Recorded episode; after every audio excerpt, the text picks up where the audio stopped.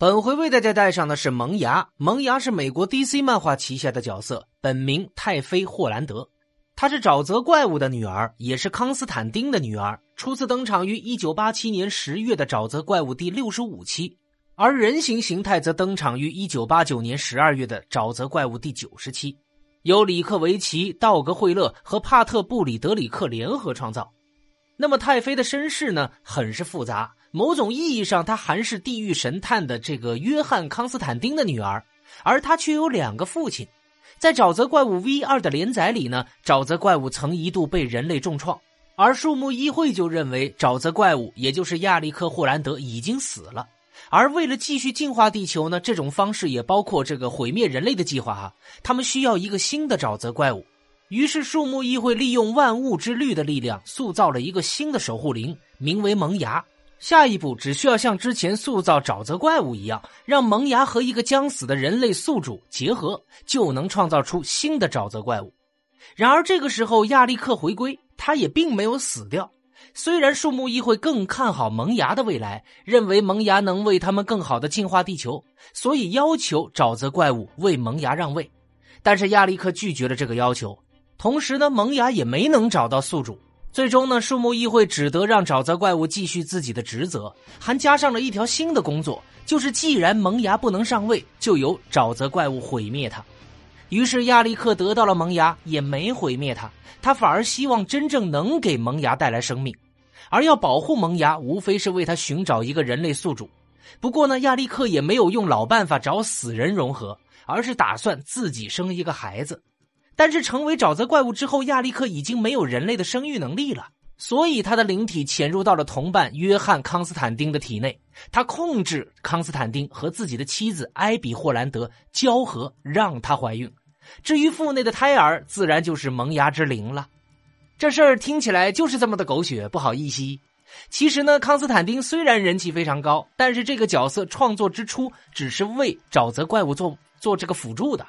他最初在八四年的《沼泽怪物传说》的第三十七期中登场，随后几年里一直都是沼泽怪物的朋友和伙伴。在让沼泽怪物的妻子怀孕的那段时间呢，康斯坦丁也获得了自己的连载。就像沼泽怪物系列已经用不着他了。幸好康斯坦丁的单飞十分的成功，人气暴涨，甚至一飞冲天。那么我们言归正传，我们回到这个沼泽怪物的故事上。和大多数的父母一样，亚历克和艾比对萌芽的胎儿寄予了很大的希望。他们希望这个孩子成为更优秀的元素，弥合两个世界的关系。这一段怀孕的日子呢，也是艾比一生中最幸福的时光。唯一的美中不足就是沼泽怪物刚回归就被卷入到了时空旅行，在历史的长河中穿梭冒险，所以无法长期陪伴在妻子的身边。直到婴孩出生前不久才匆匆赶回，最后见证了女儿的出世。那么，沼泽怪物夫妇呢，将女儿命名为太妃，这名字是一条巴西的河流。树木议会的基地就在河流的河口。另外，因为太妃的生理学父亲是康斯坦丁，所以太妃也继承了一些恶魔的血统，还继承了这个扎康的双性恋。而这个时候呢，树木议会已经非常的疯狂了，他们也对新生的太妃很是狂热，还告诉小太妃，她的使命就是毁灭人类。尽管呢，沼泽怪物不允许树木议会利用太妃灭世，但是太妃的部分内在，也就是萌芽的本性，却也认可这件事情，觉得说毁灭人类、进化世界就是自己的天职。可是树木议会的这个疯狂啊，引来了上帝之鹰词语。作为沼泽怪物 V 二的结局故事，太妃在这一期间出手帮助父亲打败了词语，其能力之强可见一斑呢。那么接下来的沼泽怪物 V 三呢，只持续了二十期，主角就是太妃而非亚历克。虽然沼泽怪物曾有机会灭世，却在最后时刻放弃了。但是太妃并没有放弃灭世的念头啊，在不断纠结中，太妃就失踪了。沼泽怪物夫妇寻找了一年多，也没有任何的消息。于是伤心的艾比因此和亚历克分手。又过了一段时间，艾比终于找到了女儿的下落。于是他赶往俄亥俄州，想把女儿带回身边过正常的生活，并发现丈夫沼泽怪物已先行一步赶到了女儿的身边。于是，在感动之下，两个人又复合了。沼泽怪物夫妻找到太妃，却发现太妃滥用力量，这个屠杀无辜，让一群伐木工人非常凄惨的死去。这个时候，夫妻俩呢向这个康斯坦丁求助，康斯坦丁就告诉他们，太妃的力量来自于万物之律，那种力量实在是太强大了，可能会毁灭太妃，更可能在毁灭太妃前毁灭世界。可是这种力量呢又无法被摧毁，只能设法封印，而代价就是一条人命。后来，他们找到了一个行将病死的十五岁女孩玛丽康威，用太妃代替了玛丽。康斯坦丁也封印了太妃的记忆，沼泽怪物则辅助太妃改变了形体，变成了玛丽的样子。然而这一次封印并不算太成功。康威一家呢抚养了太妃三年，然后呢这个太妃的力量就重新觉醒了。太妃本来是过着玛丽的生活，还和这个男友大卫、闺蜜凯瑟琳都建立了深厚的感情。然而高中舞会之夜，她发现大卫和凯瑟琳背着她搞到一块儿去了。于是愤怒之下，太妃爆发了力量，杀死了两个人，形态也回归到了太妃原来的样子。后来，艾比找到了康威夫妇，告诉他们玛丽三年前就已经去世的事儿。于是，康威夫妇反应激烈，难以接受啊。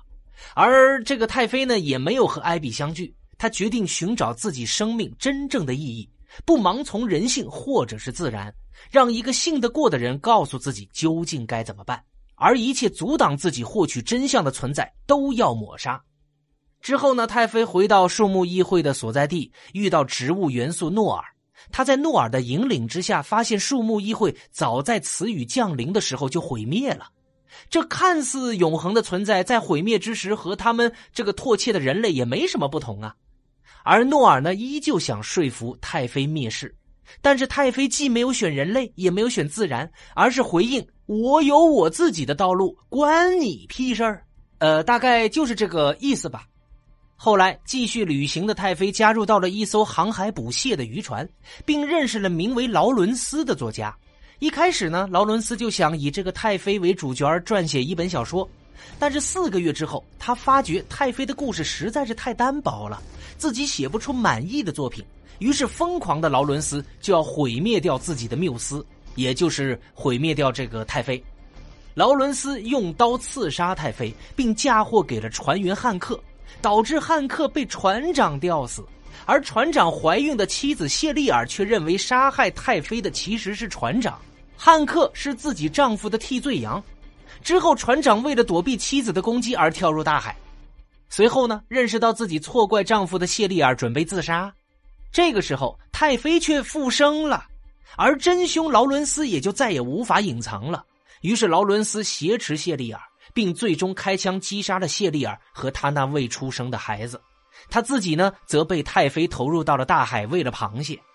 为了螃蟹是什么梗？至少是鲨鱼嘛。然后，太妃试图复活谢丽尔，但是没有成功。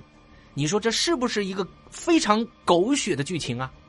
随后呢，太妃就一直在寻找自己生命的意义，并踏出了第三扇门，也就是人性和自然之间的另一条路。在这里呢，沼泽怪物 V 三很快就结束了。虽然太妃的故事算不上太成功，特别是那艘渔船上面的狗血剧情。后来在《神奇之书》的第四期里呢，有展示过一个可能的未来，那就是太妃参加了魔法界光明和黑暗的最终决战。在沼泽怪物 V 四中呢，呃，太妃也偶尔有露面，并有了一个女朋友，名叫翟娜。那么有关于她的能力方面，太妃拥有操控动植物、变身和操控地球的能力。那么有关萌芽的简介就为小伙伴们带上了。